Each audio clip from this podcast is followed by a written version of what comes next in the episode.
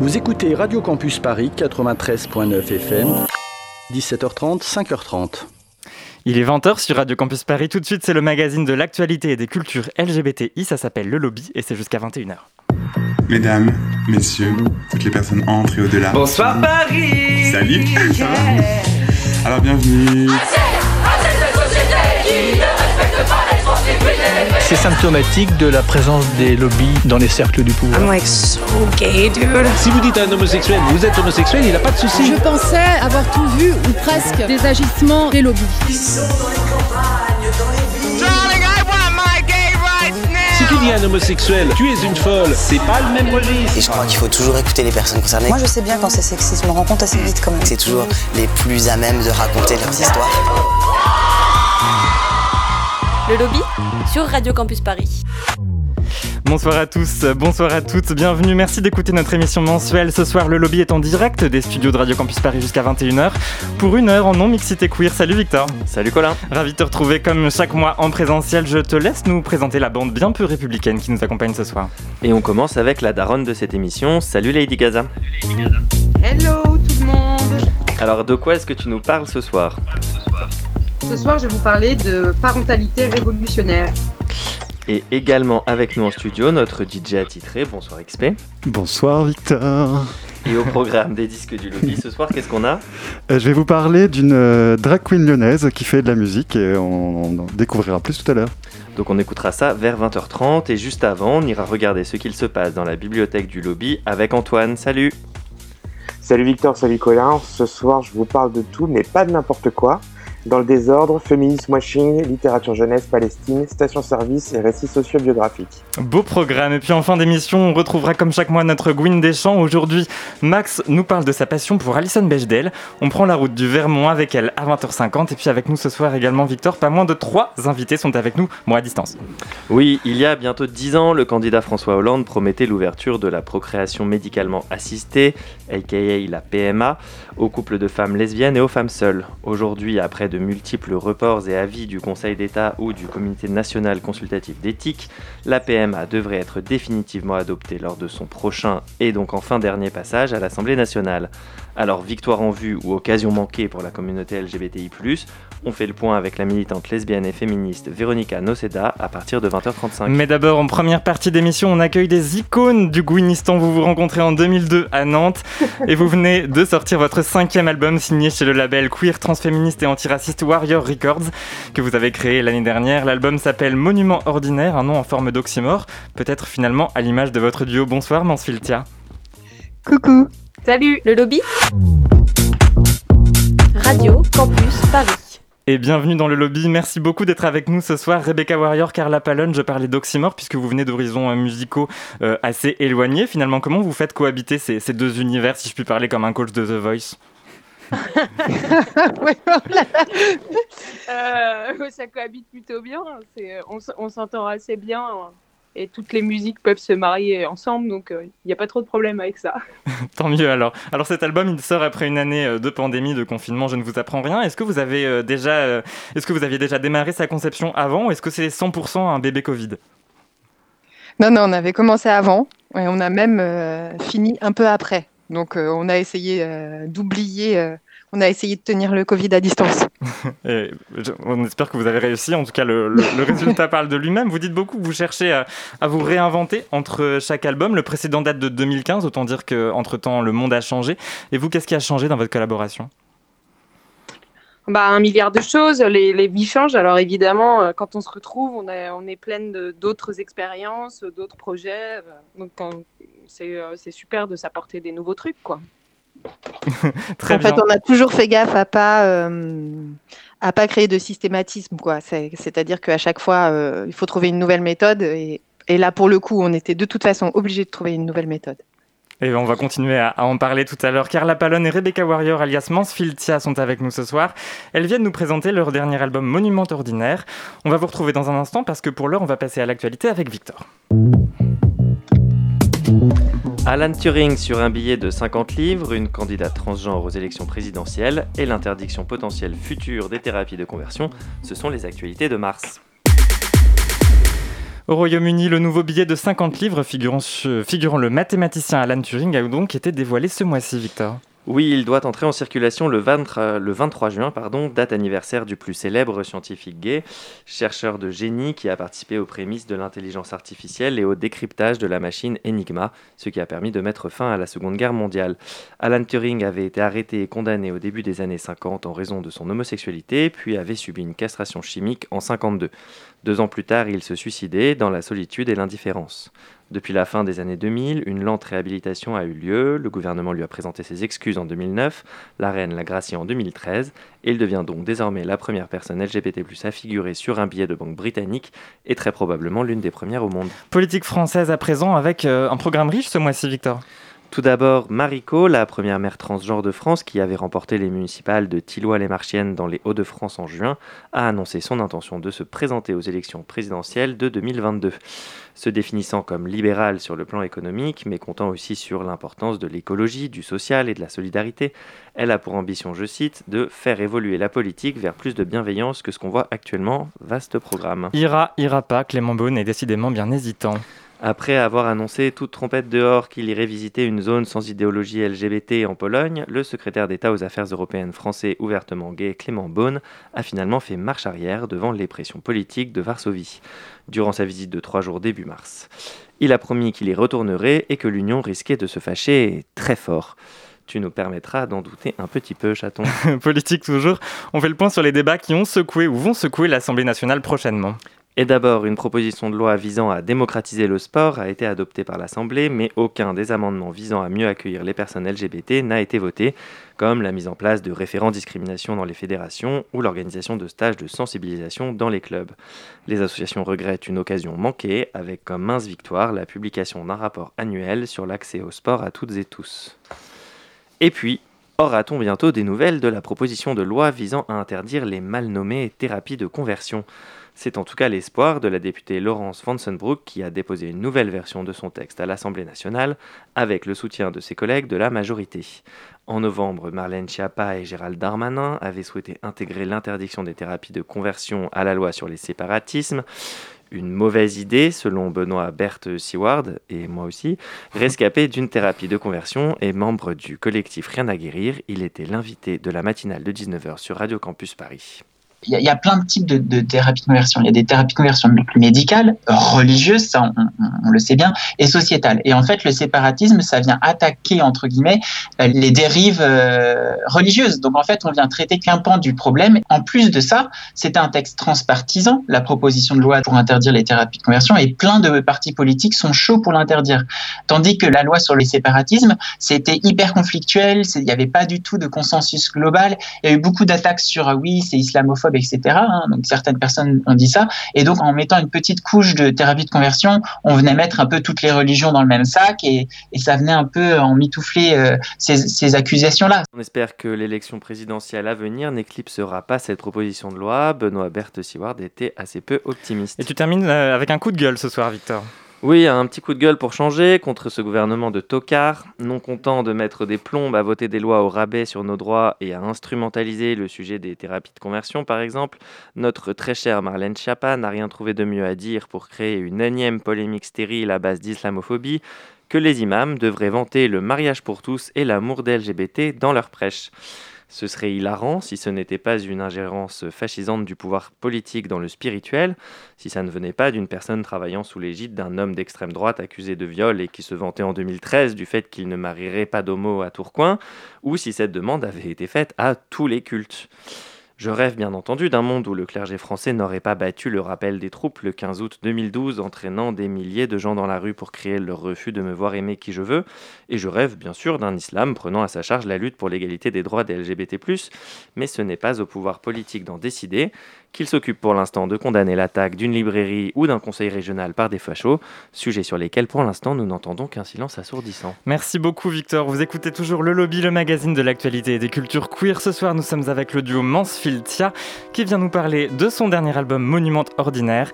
Et on va justement en écouter un extrait tout de suite, ni morte ni connue sur Radio Campus Paris. Restez avec nous, on est ensemble au moins jusqu'à 21h. Questa mattina passeggiata solitaria. Ho pensato ai miei amori passati e ho fatto delle scelte per i miei amori futuri.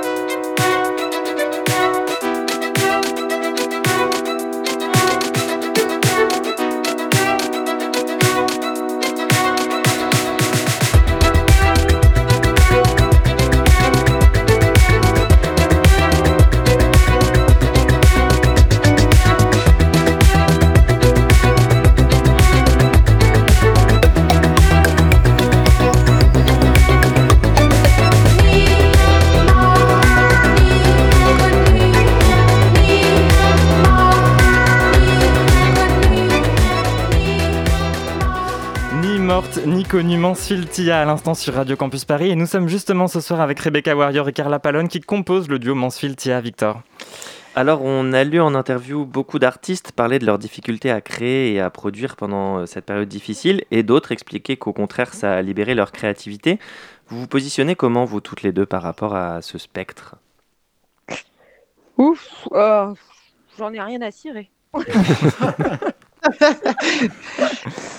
J'ai eu du mal à composer à d'autres moments de ma vie, mais euh, le confinement a pas. euh, voilà, peut-être il va finir par changer quelque chose, parce qu'au bout d'un an d'assèchement culturel, euh, ça va finir par m'impacter, mais au début, en tous les cas, pas tout à fait, quoi.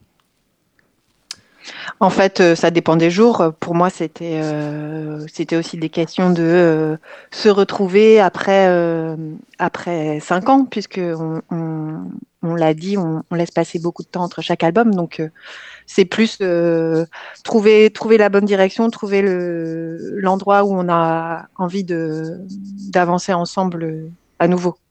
Et justement, sur cette direction, euh, sur cet album, il y a des chansons qui sont assez dansantes, peut-être un peu plus euh, dans l'ensemble que sur les précédents, peut-être qu'il est aussi un, un peu moins dark.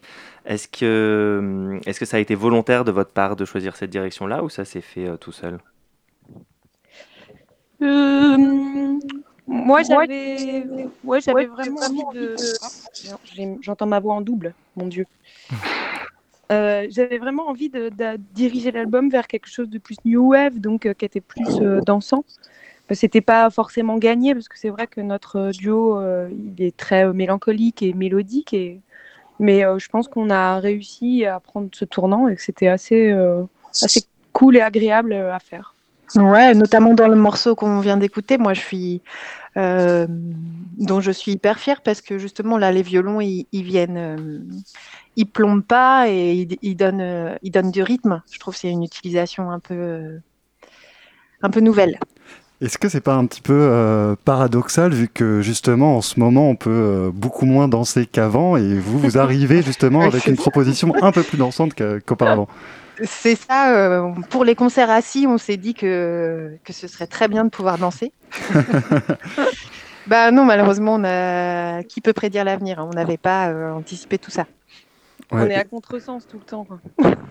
mais, euh, mais bon, on a quand même envie de danser, non? Tous ah bah, on, a envie de, danser, euh, chez nous ou, ou, ailleurs, ça c'est sûr. Mais est-ce que, euh, est-ce que ça a été un choix euh, compliqué de votre part aussi de, de maintenir la sortie de l'album sans pouvoir le présenter en live au public? Parce que le, le live pour les artistes est quand même très important, c'est une vraie communion. est-ce que vous n'êtes pas un peu frustré? On s'est dit à tout moment que ça allait reprendre en fait, parce que c'est un peu ces confinements, c'est un peu comme la SNCF quand on est bloqué dans le, train et qu'on nous dit bientôt, on va sortir dans 10 minutes. Dans 10, ils nous disent pas que ça va durer 3 heures. Donc euh, là, c'est un peu le même concept en fait. Euh, on est bloqué là, mais nous, quand on a sorti l'album, on s'est dit bon, bah ça va, ça va être bientôt fini, quoi, ce truc. Après, c'est aussi l'idée de continuer à faire des choses et de continuer à les partager. Je pense qu'il y, a ça qui est un peu étrange. Euh, en pandémie, finalement, de plus avoir le, les échanges possibles des concerts parce qu'on a vraiment cette chance euh, en musique, je trouve, par rapport aux plasticiens ou aux écrivains qui, qui sont euh, solitaires euh, tout le temps, quoi. Donc, nous, on s'est dit, on continue, et puis il y a quand même. Enfin, on, a envie de faire écouter ce, ce, disque et on espère le jouer ouais, le plus vite possible. Et justement, est-ce que vous avez euh, envisagé euh, d'autres moyens euh, de le présenter au public? Il y a beaucoup de captations vidéo, de live en ligne en ce moment, surtout dans l'univers des, des, DJ, ce genre de choses. Est-ce qu'il est y a des choses qui sont aussi prévues de votre part? Alors moi, je suis pas très à l'aise avec cette question parce que je me dis bon, faut jamais, faut jamais dire jamais, mais je suis pas complètement pour les streamings. Enfin, j'ai l'impression que ça participe peut-être un peu de euh, tuer les vrais concerts. Mm. Du coup, pour l'instant, euh, enfin, tu vois, peut-être dans, peut dans un mois, on dira pitié, il faut qu'on joue. mais, euh, mais je sais pas. Pareil, hein. Je pense pareil. Je pense que c'est pas du live parce qu'il n'y a pas de public. En fait, c'est le, le, live, c'est de partager et d'échanger. C'est un langage avec le, public, entre le groupe, le public, la musique. Ça, ça crée un langage commun. Et, quand on est seul dans une salle, c'est extrêmement triste. Enfin, je pense que personne n'a envie de le faire. Après, comme dit Carla, bah, euh, ouais, si ça dure euh, encore trois ans, euh, peut-être qu'on en fera un quand même, c'est quatre.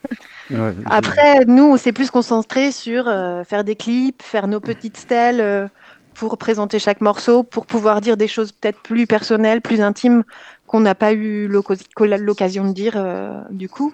En fait, on a fait des, des, petits formats de vidéos sur les réseaux pour euh, présenter un peu chaque morceau. Enfin, voilà. alors justement, euh, Justement, euh, parlons euh, vidéo et parlons clip, parce que Mansfield ça a toujours été un groupe à forte identité visuelle.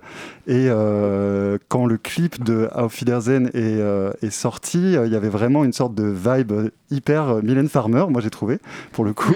le côté un peu Laurent Boutonnat, des grands formats, un peu longs, narratifs et tout ça. Est-ce que. Enfin, comment l'idée vous est venue en fait de ce clip-là et dans quelles conditions il a été tourné? Bah, c'est Mylène, hein je crois que Carla et moi, on a toujours été des grandes adeptes de Mylène. Euh, Mylène, du Mylène et hein. Niagara, c'est vraiment nos, nos références euh, communes. Les Mylène, euh, évidemment, le Mylène de, du Libertine, des Enchantés. ça, c'est vraiment nos références populaires communes. Donc, c'est vrai qu'on écoute plutôt de la musique compliquée ou expérimentale ou de niche, hein, et euh, que les, choses populaires qu'on écoute, c'est vraiment, euh, c'est vraiment Mylène Farmer. donc il y a une vraie référence, quoi. Enfin... Une vraie référence. Donc ça nous a euh, paru normal aussi d'aborder ce qui nous avait marqué quand on était ado, à savoir les, les clips à rallonge, qui étaient comme des courts-métrages.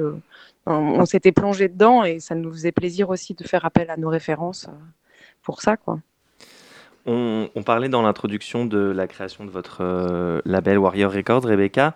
Vous avez sorti un album l'année dernière avec Compromat il y a un peu plus d'un an, cet album avec Montiltia. Vous avez donc monté un label entre les deux. On imagine que vous n'avez pas eu le temps de vous ennuyer cette année. Est-ce que vous pouvez nous parler un peu plus de ce label et de la manière dont il se définit? Eh bien, euh, j'avais très envie de monter un, label euh, plutôt orienté techno, musique expérimentale. Et puis euh, la pandémie est arrivée et avec Carla, on a fait ce, disque. Après, on a cherché à le sortir dans les meilleures conditions et on s'est dit euh, toutes les deux que le plus naturel était de, de monter un label et d'unir nos, nos, forces pour, pour faire ça ensemble et, et être autonome en fait. Donc c'est vrai que ça demande du travail, mais en même temps c'est passionnant aussi de développer de A à Z des projets. Quoi. Je, trouve ça, je trouve ça cool. Et, à quoi on peut s'attendre comme sortie chez Warrior Records dans les prochains mois? Euh, bah, le, mois prochain, ce sera un, EP de Minuit Machine que j'ai écouté euh, cet après-midi euh, à fond et qui, est vraiment hyper bien. voilà, donc je suis pressée qu'on réouvre les clubs aussi pour ça, pour pouvoir passer tous les, tous les disques qu'on a sortis et qu'on va sortir. Moi, je trouve que justement, la création de Warrior Records, ça confirme aussi un peu votre euh, rôle de grande sœur lesbienne de la scène. Je pense euh, notamment à Cassie Raptor qui vient de sortir un EP euh, de folie sur lequel vous figurez aussi. Et mhm. vous avez toujours été une grande collaboratrice dans votre parcours musical. on vous voit rarement seul, en fait. Il y a eu Compromat avec Vitalik, comme disait Victor, Sexy Sushi avec Mitch Silver, Mansfield Tia avec Carla ici présente. Ça vient d'où, en fait, ce besoin de collaboration constante? Eh bien, euh, c'est hyper, euh, euh, c'est hyper fructueux de rencontrer des gens. Je dis toujours ça, c'est comme des rencontres amoureuses. C'est une rencontre musicale, c'est un crush. Et quand tu rencontres quelqu'un, en fait, tu as envie de, de, tout écrire avec lui. Et en fait, là, il se crée aussi, comme avec le public, il se crée un dialogue avec l'autre musicien. Et qui va pas. le fait que je fasse de la musique avec Carla, ça donne Mensutia, alors qu'avec avec Vitalik, ça donne compromat. Donc c'est vraiment, ça oriente sur un tout autre type de, euh, de conversation et de, euh, de possibilités de s'exprimer. Donc euh, c'est pour ça que j'aime être tout le temps dans la rencontre de nouvelles personnes. Mais alors du coup justement dans Monument ordinaire, on trouve aussi des collaborations, notamment avec Fanfan des Berruriers Noirs, avec O2N, et en fait c'est ce sont des collaborations assez inattendues dans le sens où euh, ce ne sont pas forcément des artistes queer, ou à l'image de ceux qui sont défendus par Warrior Records. Comment ça s'est construit en fait ces collaborations? Qui a contacté qui? Qui a écrit les textes, la musique? Enfin, comment vous avez travaillé? En fait, euh, avec Menfield, on a toujours été très fidèles euh, au duo. Et puis, pour le coup, Juliette est pas mal pro duo. Avec, Euh, mais c'est vrai qu'à chaque album, on a toujours fait attention à, hum, ouais, inviter des gens, enfin, soit, euh, soit sur les, soit pour les textes, soit euh, pour une collaboration musicale. Donc, c'est un peu le, plaisir à chaque album de se dire, ah, allez, on, a envie de voir quel copain là maintenant. Pense qu'il y a hum, aussi notre parcours de tournée, etc., qui a fait qu'au fil des, rencontres, en fait, on a vraiment sympathisé avec euh, O2N, c'est devenu des super amis et on a eu envie euh, de faire ce track avec eux pour ça. Et puis Fanfan, c'était aussi, euh, moi, c'était aussi une idole de jeunesse pour les Berruriers Noirs. Et il y avait aussi cette volonté dans cet album de, faire passer futur. C'était un truc important il y avait cette richesse de, de mélanger les styles et puis et puis c'est vrai que une voix euh, masculine, c'est la, les deux voix masculines, c'est la première fois. Tiens, oui. ben, merci oh, beaucoup. révélation dans cette émission.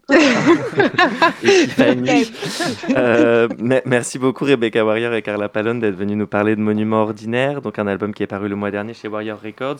Juste si on devait donner une potentielle date euh, qui aurait été envisagée, vous en avez une ou pour l'instant c'est euh, c'est pas du tout à l'ordre du jour?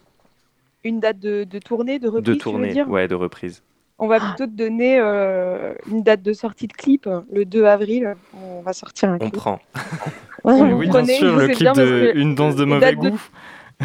Pardon? Le clip de Une danse de mauvais goût, donc un, titre que vous interprétez euh, aux côtés d'Odezen qui va sortir effectivement euh, vendredi.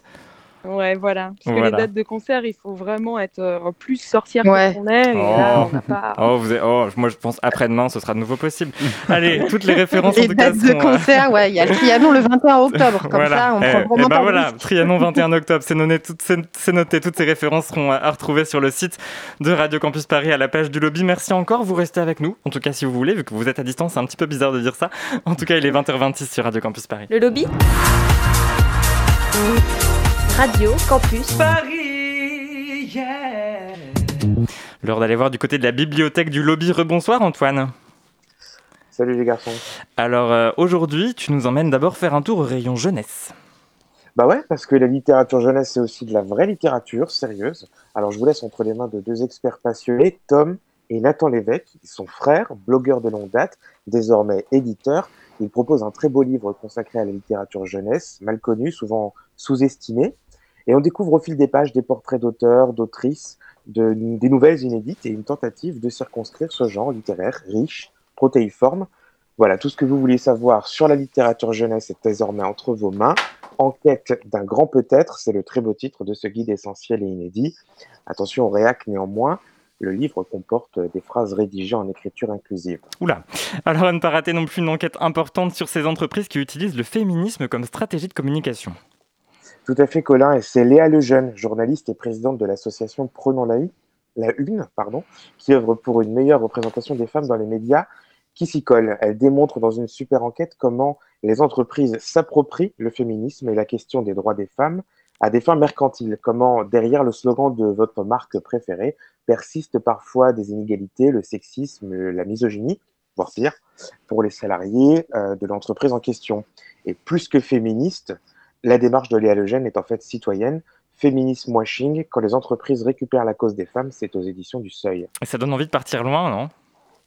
Bah justement, puisque tu en parles, je voulais vous parler d'un texte euh, qui donne à voir une autre Palestine, euh, une terre méconnue, sur laquelle on a souvent des préjugés.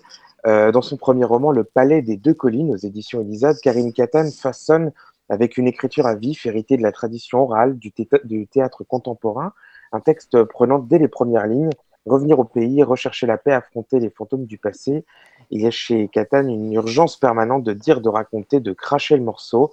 Un premier roman poétique et engagé, une claque en fait. Et c'est le grand retour d'Édouard Louis pardon, en librairie, Antoine. Ouais, dans son nouveau texte Combat et métamorphose d'une femme, Édouard Louis livre un portrait bouleversant, celui de sa mère.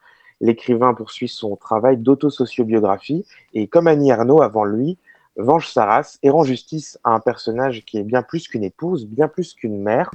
C'est une femme. Un texte brillant qui frappe là où il faut, parfois là où ça fait mal, au cœur, au ventre, à la tête. Et c'est à découvrir également aux éditions du Seuil dès le 1er avril. Et enfin, on termine avec un ovni. Alors, la vraie vie pathétique, psychotique, hilarante de 15 personnages dont les destins se croisent de nuit dans une station-service. La structure, la narration et les détails de ce roman totalement inclassable le rendent fascinant on ne lâcherait même pas pour reprendre son souffle. Une lecture jouissive, c'est Kérosène, le nouveau roman d'Adeline Dieudonné. Vous allez le voir, je pense, partout. Euh, ça sort également le 1er avril et c'est aux éditions de l'Iconoclaste. Merci beaucoup Antoine, on retrouve comme toujours toutes ces références, euh, de, toutes, les, toutes les références des ouvrages que tu as cités sur le site de Radio Campus Paris à la page du lobby, dans la description du podcast qui nous écoutez en, en balado-diffusion comme on dit, ou euh, sur notre compte Instagram. On va marquer une petite pause musicale avant de poursuivre. XP, qu'est-ce qu'on va écouter? Eh bien, on écoute Kirara, le titre Nuclear Winter comme tu le sais au disque du lobby, on adore euh, euh, découvrir de jeunes talents et leur donner plus de visibilité. Donc du coup, comme je le disais, on va écouter euh, juste après cette chronique une jeune drag queen lyonnaise qui s'appelle Kirara. Et moi, je suis en fait toujours assez fasciné par ces artistes qui arrivent à proposer un univers complet et très personnel. Et c'est le cas de Kirara, donc. En plus d'être une drag queen flamboyante à l'univers visuel très travaillé, Kirara est aussi productrice, chanteuse et DJ. Sa musique est tranchante, parfois glaçante, mais toujours pleine d'émotions. On aurait du mal à vraiment la définir tant elle pioche aussi bien dans la techno que l'électronica, avec cette touche futuriste qu'on adore. Le morceau Nuclear Winter, euh, sorti récemment sur notre SoundCloud, parle de colère, d'isolement et de détresse psychique. Un bon gros Corona Mood en quelque sorte. Je vous propose d'écouter tout de suite Kirara, Nuclear Winter, dans le lobby.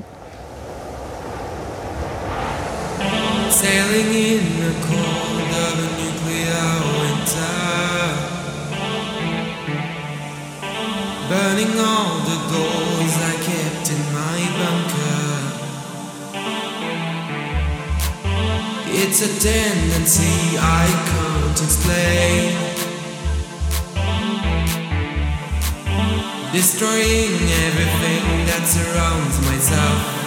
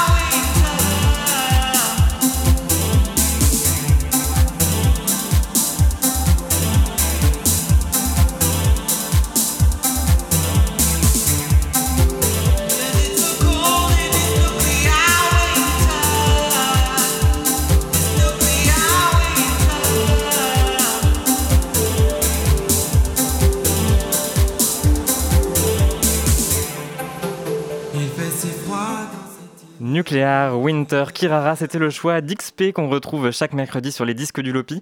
Du lobby.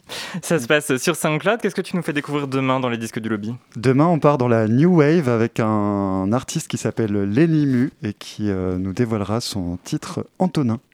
Et ce sera donc euh, demain, parce que les disques, les disques du lobby, c'est tous les mercredis. Euh, merci beaucoup XP, allez, il est 20h34. Le lobby? Et je crois qu'il faut toujours écouter. Radio Campus Paris. Et avant d'accueillir notre deuxième invité, on va retrouver Lady Gaza. Bonsoir à toi. Salut Alors, Lady Gaza, tu devais être avec nous en studio ce soir, mais... Coucou la team, c'est Anan. Ben, J'espère que vous allez bien. Bon, nous, les nouvelles sont pas trop terribles. Du coup, en fait, euh, ma compagne est... Euh, oui, Kalia, s'il te plaît, merci. Ma compagne est positive au Covid. On a pris cette- Toi, tu- Ma fille qui fait la folle. Kalia, laisse-moi parler. du coup, bon, ben, la bonne humeur reste encore là. Tu permets que je parle? Et c'est la raison pour laquelle il faut ouvrir la PMA au couple de lesbiennes. Et c'est un peu de ça que tu, nous vas, tu vas nous parler, je crois, ce soir dans cette chronique à distance. Ah, merci pour cette surprise. Effectivement, je vais parler de, de ça, de Kalia et de nous. Voilà. Alors on t'écoute. Ok, bon, moi je suis Lady Gaza, la daronne du crew. En fait, ce que je voulais dire, c'est que quand on est toujours en train de se défendre, on n'a pas le temps de construire. On est tellement occupé à écrire des tracts, à organiser des manifs, à dénoncer ce qu'ils font de notre droit à la PMA, que nous n'avons plus le temps pour l'essentiel, construire notre monde d'amour révolutionnaire. En tant que mère lesbienne, que couple, c'est donc un défi de trouver sa place sans se transformer en anémone de mer. Je vous devine en train de sourciller, on préfère les licornes, nous, d'habitude. C'est une image qu'on a trouvée avec ma meuf, fan de documentaires animaliers. Les anémones de mer, elles se défendent super bien contre leurs ennemis, mais après avoir euh, subi les attaques et s'être super bien défendues, elles lâchent une décharge pour éliminer leur stress et elles finissent par s'électrocuter elles-mêmes. Pour notre part, on est devenus des mamans anémones de mer. On a retourné toute cette violence de la PMA contre nous-mêmes, individuellement et dans notre couple. Et il faut parler de ce coup invisible et mettre l'État en accusation. Car il faut rappeler qu'en plus de toute cette maltraitance idéologique et politique, il y a cette maltraitance médicale du parcours. Et cette maltraitance médicale, ben, elle, elle est gratuite et remboursée par la Sécu. Tout ça, ça pompe notre énergie, ça nous vide physiquement et psychiquement. Et après, il ne reste plus de temps pour penser à l'essentiel, nous. Et nos questions. Quelle transmission de sa double culture à notre fille? Comment va-t-on la préparer à trouver sa place dans un monde qui nous voit comme déviante, qui appelle sa merci le péril jaune et son autre maman, moi, l'islamo-gauchiste? Quand va-t-on avoir le temps de dessiner son histoire, celle de deux mamans que les hasards de la colonisation ont emmenées dans le même pays et ont choisi de s'aimer? Pourquoi je doute dès que ma fille fait une crise de nerfs qu'elle soit vue comme bizarre, car élevée par deux lesbiennes, etc., etc. Le collectif où je milite, Femmes en lutte, était en pause, les conflits dans la tête, le corps, le collectif, le parcours PMA m'a épuisé. Avec cette pause militante, on passe des week-ends entiers où on n'a pas de manif, pas de réunion, juste nous trois. Et j'ai l'impression d'avoir découvert un monde fabuleux dont je ne connais pas les codes. Le calme, le temps, le kiff du quotidien, on n'a pas l'habitu- l'habitude. Surtout, on ne pense pas le mériter en vérité, on ne sait pas le gérer. Mais ça y est, on est légal, on respire, enfin. On ne retourne plus cette violence contre nous. Bye bye, anémone de mer. Bienvenue les mères licornes. C'est doux comme un dimanche ensoleillé, c'est parfois relou comme un hiver pluvieux, mais on y a le droit à tout ça, et surtout, c'est notre choix. On profite enfin des moments qu'on n'était pas censé vivre, d'après les fachos et l'État, et je leur envoie un gros chat. Il y a des LGBTQI+, qui disent qu'en devenant parents, nous reproduisons la norme. Mais moi, je rappelle que rien de ce qu'on vit ne l'est normal. Le sujet de nos parentalités n'est pas hétéronormatif, il est révolutionnaire. Et je vais finir en disant qu'il faut se battre pour tout le monde, pas que pour les lesbiennes concernant la PMA. Tous les LGBTQI+, ont le droit d'être parents s'ils le souhaitent. Les trans, les gays, les racisés, les grosses, les euh, polyamoureux, tous, tous, on est ensemble. Se battre pour tout le monde, c'est envisager une alternative à la parentalité dite normale. L'État, les fachos, les réacs veulent nous imposer leur modèle de famille, car leur famille joue un rôle majeur dans le maintien du système capitaliste, avec sa, famille hétéro, où règne l'exploitation, le racisme, mais surtout l'ennui, il faut le dire. Parler d'amour révolutionnaire, c'est remettre au centre nos priorités, nos désirs, nos corps et toute la communauté LGBTQI+. Et c'est surtout dire à nos enfants, donc là je souris parce que de l'avoir entendu euh, avant la chronique, ça me remplit d'amour, mais c'est dire à nos enfants qu'on les aime, car ils ne sont pas un problème et nous ne sommes pas une anomalie, nous sommes la solution, parce que nos parentalités, elles sont révolutionnaires. Merci Voilà. beaucoup Lady Gaza. Il y a XP dans le studio qui lève son poing comme ça. Chronique à réécouter en podcastant le lobby sur vos applications de podcast. Alors euh, Lady Gaza, je sais pas si tu vois trop mes messages parce que voilà, on est à distance. Donc si jamais tu veux poser une question à notre invité qui arrive, envoie-moi un emoji pouce sur Facebook. Voilà. Alors, on va passer à notre dossier d'actualité du mois. La commission mixte paritaire n'a donc pas réussi à se mettre d'accord sur la révision de la loi bioéthique le mois dernier. C'est donc désormais à l'Assemblée nationale d'avoir le dernier mot. Il faudrait certes pour cela que le projet de loi soit mis à l'agenda du Parlement, mais il a fort à parier que la PMA sera effectivement ouverte aux couples de femmes lesbiennes et aux femmes célibataires dans les prochains mois. Peut-on pour autant parler d'une victoire 9 ans, avant- euh, 9 ans après la promesse de campagne de François Hollande? On en parle avec notre invité. Bonsoir Véronica Noceda. Bonsoir. Alors vous êtes militante lesbienne et féministe, membre de très nombreux collectifs. On peut citer le collectif Oui Oui Oui, le collectif La Barbe, la Ligue, les lesbiennes d'intérêt général, ou encore les Dégommeuses. On n'a jamais été aussi près de la légalisation de la PMA. Ce sont au moins dix années de militantisme et de revendications qui devraient bientôt se conclure. Quel est votre sentiment à l'heure actuelle? Mon sentiment, c'est un sentiment de, de gâchis et de colère. Bien sûr, je, suis, je serai contente euh, le jour où cette loi va être promulguée, mais je ne peux pas euh, m'empêcher de penser à cette attente euh, décennale, voire encore à- aux, aux grosses imperfections, c'est-à-dire que c'est plus des, des imperfections, c'est des défauts majeurs de cette loi qui va nous être nous être servi par un gouvernement qui n'a fait que euh, euh, exprimer quelque part une lesbophobie structurelle, euh, tout en nous demandant de nous taire et d'accepter. Ça, c'était aussi le lot de, de- de- du gouvernement précédent. Hein. Ça, ça a commencé sous, euh, justement, vous, tu l'as, rappelé, sous François Hollande. Euh, voilà, cette, euh, cette injonction, on doit presque remercier pour les miettes qui nous sont, qui nous sont données via des, des lois à chaque fois, plus qu'imparfaites. C'était le cas de la, de la loi sur, pour le, sur le mariage pour tous. Et puis, euh, et puis c'est le cas de, de cette loi qui Oui, justement, évoquons ces, ces imperfections, hein, parce que certes, la, la PMA sera sans doute euh, remboursée euh, par la Sécu, ouverte donc aux, aux couples de, femmes. Euh, exit pourtant, euh, pour autant les, les personnes trans, hein, elles, elles devraient en être exclues. La méthode ROPA est, est également, là, donc la méthode de réception d'ovocytes de la partenaire, c'est-à-dire un processus où l'une des partenaires fournit ses ovocytes et l'autre est la mère gestante. Aucune avancée pour les droits des personnes intersexes, on va en reparler. Euh, finalement, cette première grande réforme sociétale du quinquennat Macron, en tout cas elle est présentée comme telle et ce sera sans doute la dernière, est bien faible en termes euh, de nouveaux droits. Et puis une grande euh, occasion manquée de cette réforme, selon vous, c'est aussi l'absence de changement concernant la filiation. On reste dans une reconnaissance a posteriori de l'enfant. Qu'est-ce que vous auriez voulu voir figurer dans cette loi à ce sujet? Ben, moi, j'aurais voulu qu'effectivement, il y ait une réflexion plus, plus large sur l'affiliation et que cette, que cette loi soit l'occasion pour repenser l'affiliation non seulement chez les lesbiennes ou non, non seulement euh, dans la communauté LGBTQI+, mais plus en général. Euh, je pense que euh, d'autres lois, comme la loi sur le Pax, euh, ont bien sûr euh, été euh, promulguées sous l'impulsion des, des, des mouvements LGBT et pour résoudre aussi des situations qui étaient à l'époque le Pax, c'était résoudre la situation des, des couples qui ne pouvaient pas se marier et face à la, à la grande crise du SIDA, et ça a été une solution qui, qui, qui, a été investie du coup non seulement par les gays, non seulement par la lesbienne, mais par, par, par la société tout entière, parce que ça a été une avancée.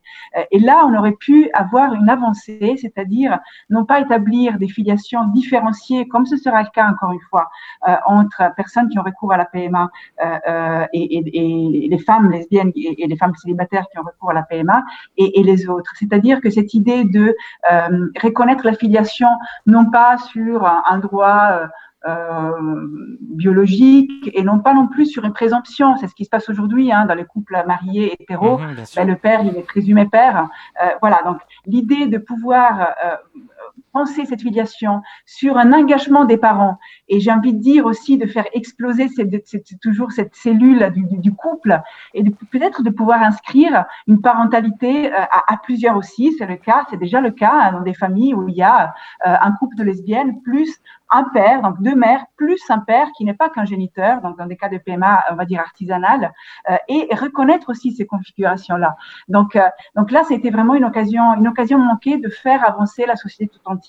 Et, je pense que, euh, bien sûr, il faut, euh, rendre responsables euh, ces gouvernements successifs, mais il faut aussi rendre, je pense, responsables nos mouvements qui ont péché d'audace, qui ont péché de courage, où il y a eu quand même des formes de, sexisme. Hein. Malheureusement, ben, sur la PMA, ça n'était que ça, c'est-à-dire la PMA, c'était la grande sacrifiée des mouvements LGBT qui, qui sont battus pour euh, le mariage pour tous, et puis la PMA, la PMA, ça viendra. Et puis, oui, c'est ça. Une fois que le mariage a été voté, on, on a arrêté de se battre, quoi. Victor, une question. Comment tu dis? Euh, Une fois que le mariage a été voté, on a un peu arrêté de se battre, quoi, en quelques mots. Ah bah oui, complètement. complètement. Ouais, Victor avait une question. Euh, en, en préparant cette, cette interview, je suis retombé sur, une, euh, sur un article de YAG paru en 2012, donc ça va faire euh, maintenant 9 ans, euh, dans lequel il était écrit que ne pas faire figurer la PMA dans le projet de loi mariage pour tous permettrait aux parlementaires de jouer un rôle actif dans le processus législatif. Donc c'est une phrase qui aujourd'hui fait rire un peu jaune. Il en a rien été, et donc voilà, comme je disais, maintenant ça fait 10 ans. Pourquoi est-ce que cette assemblée, donc celle de François Hollande, comme celle de, la majorité d'Emmanuel Macron aujourd'hui, qui étaient toutes les deux majoritairement favorables à la PMA, et comme le sont la majorité des Français selon les sondages réalisés depuis deux ans, comment ces deux parlements ont réussi à passer à, côté de la PMA selon vous? Ils, ont passé ils sont passés à côté de la PMA parce que, parce qu'à nouveau, c'était beaucoup plus facile de sacrifier euh, des femmes et des lesbiennes hein, que, euh, que de sacrifier euh, des hommes, des hommes gays, voilà, sur, l'autel de la politique. Malheureusement, je pense que vraiment on a été sacrifiés et je pense que nos camarades gays nous ont peu soutenus dans cette, dans cette bataille. On, on, je, pourrais, je pourrais faire plein d'exemples. le dernier exemple qui était un peu, qui était un peu euh, connu parce que parce qu'Alice Coffin en a parlé dans son dans son bouquin le, le génie lesbien, c'est quand on s'est rendu euh, à, euh, à une, un entretien avec avec le président de la République, Emmanuel Macron, et on s'était un peu mis d'accord pour avoir une déclaration forte, unitaire sur la PMA, ben, il n'en était rien et chacun est arrivé à re revenu avec ses propres, ses, ses propres revendications de, de, sa propre association et on n'a pas su faire ce, ce pas en arrière qu'on demande, qu'on doit demander aussi aux dominants euh, et dans le cas présent, c'est les hommes gays, alors pas tous évidemment, il y a, il y a, il y a une, une, complexité des dominations, mais, mais, de faire un pas en arrière et de laisser euh, ce, ce, sujet euh, être prioritaire sur l'agenda politique et prioritaire sur l'agenda pendant cette réunion, mais ça n'a pas été le cas. Donc je pense que, que, voilà, on a été malheureusement, il y a eu des, des on les a bien aidés en fait, mm -hmm. on a été sacrifiés et, et, on a, on a, malheureusement on a été bien aidés, y compris par nos, par nos mouvements qui devaient être nos, nos, nos alliés. Quoi. Alors je le disais tout à l'heure, les lesbiennes ne sont pas les seuls à beaucoup attendre ou avoir beaucoup attendu de cette révision de la loi bioéthique. J'aimerais qu'on prenne un instant pour parler rapidement de la situation des intersexes. Euh, donc les personnes intersexes sont des, personnes qui ne rentrent pas dans les catégories hommes ou femmes au regard de leur partie génitale à la naissance, des catégories dans, lesquelles les médecins, décident de les faire rentrer de force en leur faisant euh, subir des mutilations. On a passé un coup de fil euh, à Lucie Ray, pardon, il est les membres du collectif Intersexe et Alliés. On l'écoute. Quand il y a eu l'annonce qu'il y aurait une nouvelle loi bioéthique, euh, on s'est dit au collectif que ça pouvait être une fenêtre politique qui nous permettrait d'obtenir euh, enfin des rappels à la loi et donc une réinscription claire euh, dans la loi que ces opérations et ces traitements sont illicites, puisqu'en principe ils sont déjà interdits, mais dans les faits, on voit que les pratiques continuent à avoir lieu. Donc, on espérait avoir un rappel à la loi sous la forme d'un amendement. Et comment ça s'est passé Du coup, vous avez euh, contacté euh, des députés? Ouais, c'est ça. En fait, on est allé voir euh, un peu à l'Assemblée qui pouvait être susceptible d'être un peu sensible à ces questions-là, en essayant de ratisser un peu large. On savait que probablement les, députés de gauche seraient plutôt sensibles à cette question-là, Euh, mais on s'est dit que justement, il fallait pas en faire un sujet euh, de la gauche. Et donc, du coup, on s'est euh, on s'est dit, il faut essayer de ratisser large. Donc, on a finalement réussi à avoir des contacts auprès de la France Insoumise, de la République En Marche. Et ça, c'était un peu le point fort du coup de, de notre démarche, c'est qu'on est arrivé du coup avec des propositions d'amendement soutenues par des députés La République En Marche. Et on espérait du coup vraiment que, bah, ça, ça permette de, de faire passer les amendements en ayant des députés de la majorité qui les soutenaient.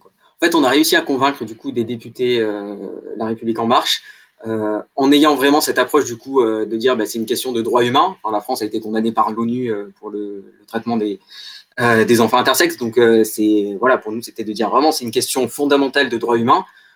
Et, du coup bah, ça, a convaincu pas mal de monde et surtout en découvrant la réalité de la difficulté des rencontrées par les personnes intersexes et des violences qu'elles subissaient, ça les avait convaincus dans un premier temps. Et la difficulté ça a été que la ministre de la santé à l'époque euh, bah, elle aussi, elle est médecin et euh, bah, le lobby médical est quand même hyper fort sur, euh, sur cette question-là et bah, on l'a vu du coup avec la manière dont ça a été traité et comment ça s'est fini.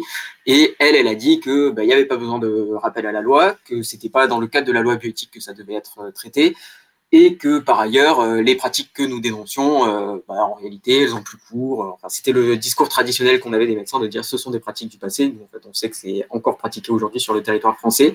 Et du coup, la plupart des députés de la République en marche se sont rangés derrière leur ministre et euh, ont un peu retourné leur veste en, en votant un amendement au rabais. Est-ce que vous vous sentez soutenu par le reste de la communauté LGBT+ sur cette question? Au moment où le collectif s'est créé, il y a à peu près 4-5 ans, euh, c'était un sujet un peu nouveau finalement en France. Et je pense au sein même de la communauté LGBT, il n'y avait pas vraiment une connaissance euh, particulière de la spécificité des vécus des personnes intersexes, des difficultés qu'elles rencontraient, etc. Euh, pour autant, et ça c'est le point positif quand même de, tout le processus avec la loi bioéthique, c'est que le, le, collectif est beaucoup plus connu aujourd'hui qu'avant et on a pu sensibiliser beaucoup de monde. En fait, je pense que ce qui a le mieux marché et ce qui marche encore beaucoup aujourd'hui, c'est tout le travail de sensibilisation qu'on fait euh, via les réseaux sociaux, via les formations qu'on donne, etc. Et euh, évidemment, les associations LGBT+, et ou les associations féministes aussi sont euh, très demandeuses en fait de se former sur ce sujet-là. Euh, pour pouvoir aider, pour pouvoir accueillir correctement des personnes intersexes, il y a des personnes intersexes qui viennent, et pour pouvoir aussi en rebond, elle aussi, sensibiliser euh, euh, la population à ce sujet-là.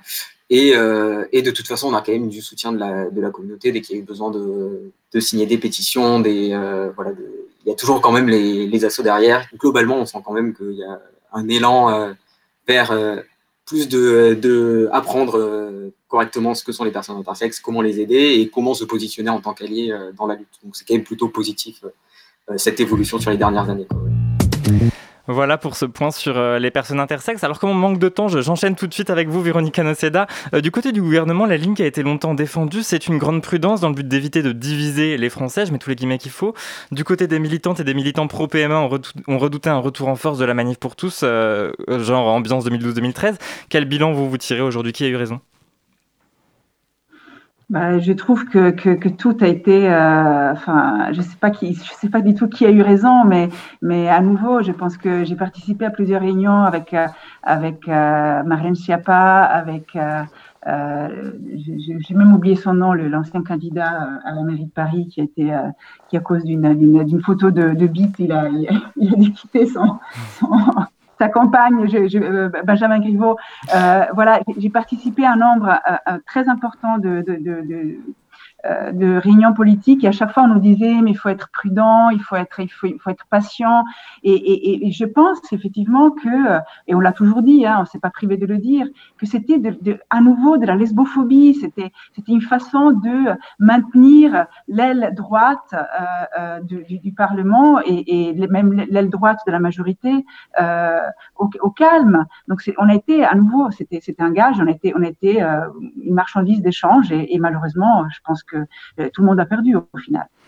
Euh, très rapidement, quelques mots, parce que vous êtes journaliste, euh, euh, notamment au sein de l'association des journalistes LGBT, euh, qui s'est créée justement au moment des débats sur le mariage pour tous. Euh, Est-ce qu'avec la PMA, les, les journalistes ont, appris de leurs erreurs? Parce qu'en 2012, ils avaient quand même vachement euh, contribué à faire émerger la manif pour tous dans le débat public.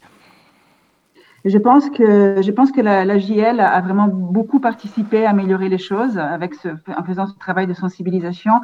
Néanmoins, on l'a vu encore récemment quand il y a eu justement les, les différentes lectures au Parlement de la loi sur la PMA euh, que certaines erreurs étaient répétées et notamment euh, euh, il y avait très peu de lesbiennes qui parlaient de leur propre expérience de mère lesbienne euh, dans des dans des, émissions qui parlaient de la PMA. Donc, on préférait inviter un évêque plutôt que d'inviter une mère qui, a eu un enfant dans le cadre d'un couple lesbien ou une mère célibataire, etc. Donc, on voit bien qu'il y a des formes de résistance et que même s'il y a des changements positifs, il faut se le souligner. Il y a encore vraiment beaucoup beaucoup de choses à faire. Merci beaucoup Véronica Noceda d'avoir été avec nous ce soir. Je rappelle que vous êtes militante lesbienne au sein de très nombreux collectifs et j'envoie aussi plein d'amour à la Wonder Dyke, Alice Coffin qu'on avait reçue dans cette émission. Il est 20h53, on retrouve tout de suite Gwyn Deschamps sur la diagonale du queer. Ils sont dans les campagnes. Le lobby Ils sont dans les villes. Ils sont sur Radio Campus Paris.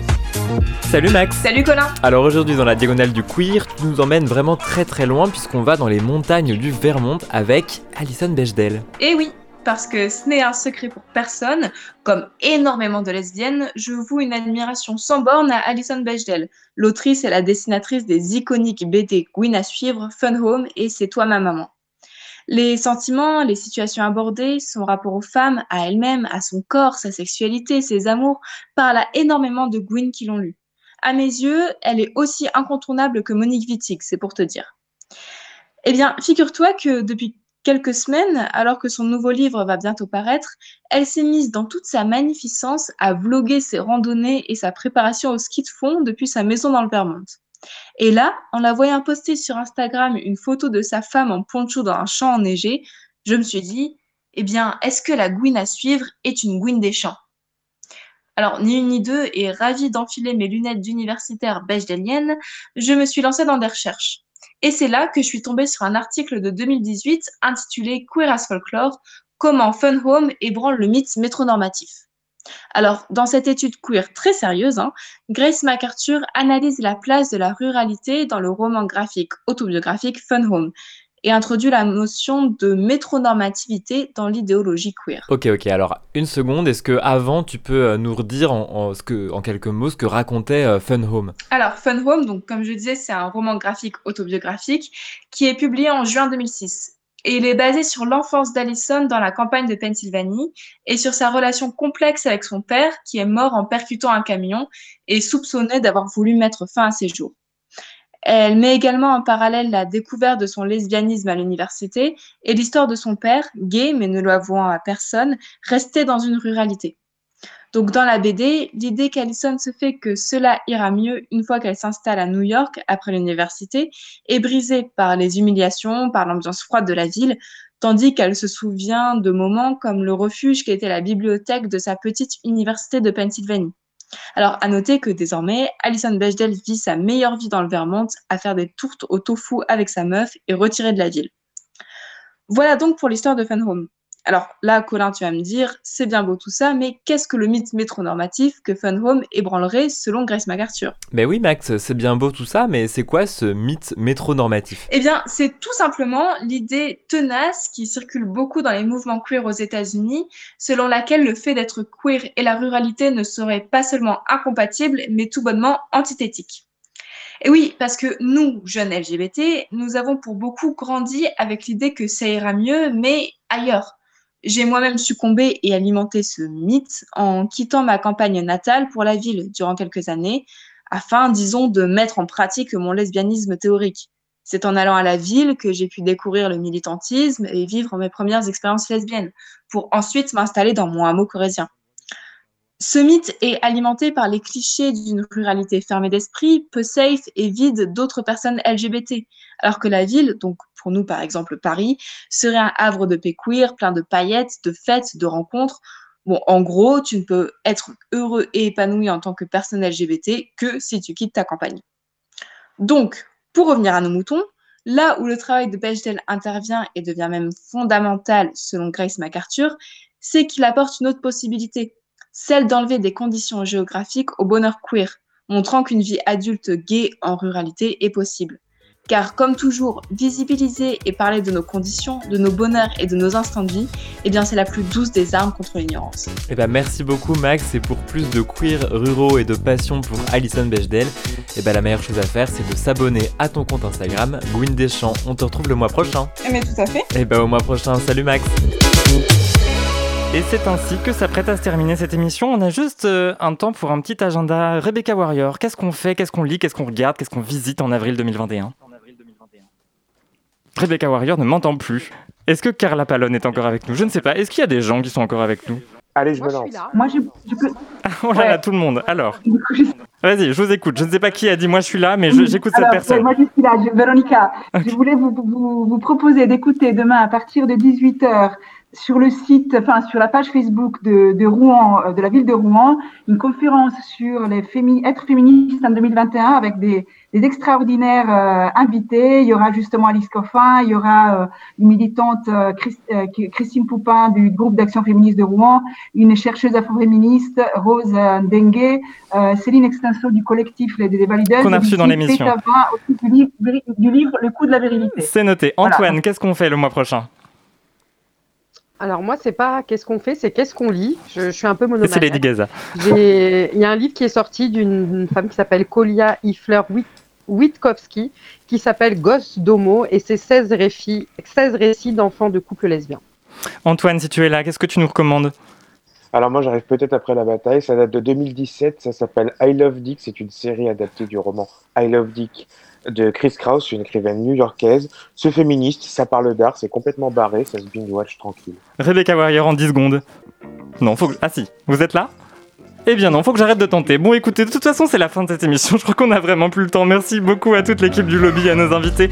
L'équipe c'est Lady Gaza, Antoine XPD Disco du lobby, Max de Gwyn Deschamps, euh, Margot était comme chaque mois à la réalisation et merci beaucoup aussi à toi Victor. Merci à toi Colin, prochain rendez-vous du lobby ce sera le 27 avril à 20h comme toujours et d'ici là on se parle sur les réseaux sociaux et vous nous réécoutez sur toutes vos applications de balado-diffusion comme dit Colin. Oui c'est comme ça que je dis. Et d'ici là restez sur Radio Campus Paris, dans un instant c'est VRF Show. Radio. Campus. Paris.